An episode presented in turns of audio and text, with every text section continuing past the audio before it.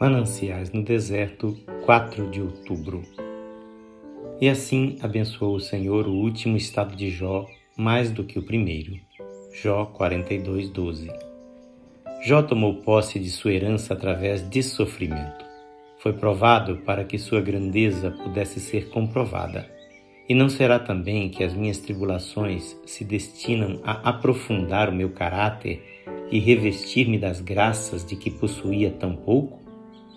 Eu chego à minha glória através de eclipses, lágrimas e morte. Meu fruto mais rico cresce de encontro ao muro mais áspero.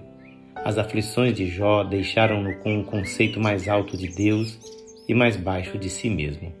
Agora, exclamou ele, te veem os meus olhos.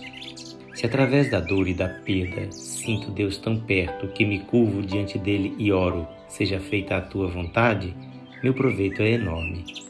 Deus deu a Jó vislumbres da glória futura.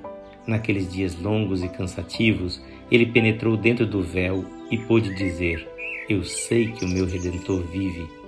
De fato, o último estado de Jó foi melhor do que o primeiro.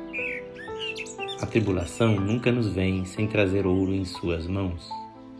A aparente adversidade se transformará por fim em vantagem se apenas estivermos dispostos a continuar em nossa marcha e esperarmos com paciência.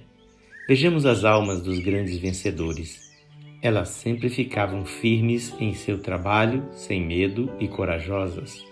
Há bênçãos que não poderemos obter se não aceitarmos e aguentarmos o sofrimento.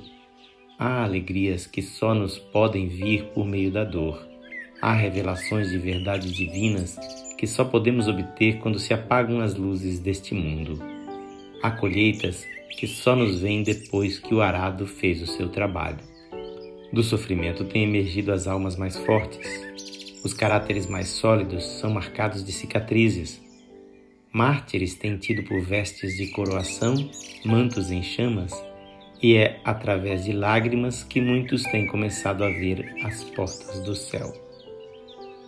Que o Senhor Jesus abençoe a sua vida e a sua família. Thank you.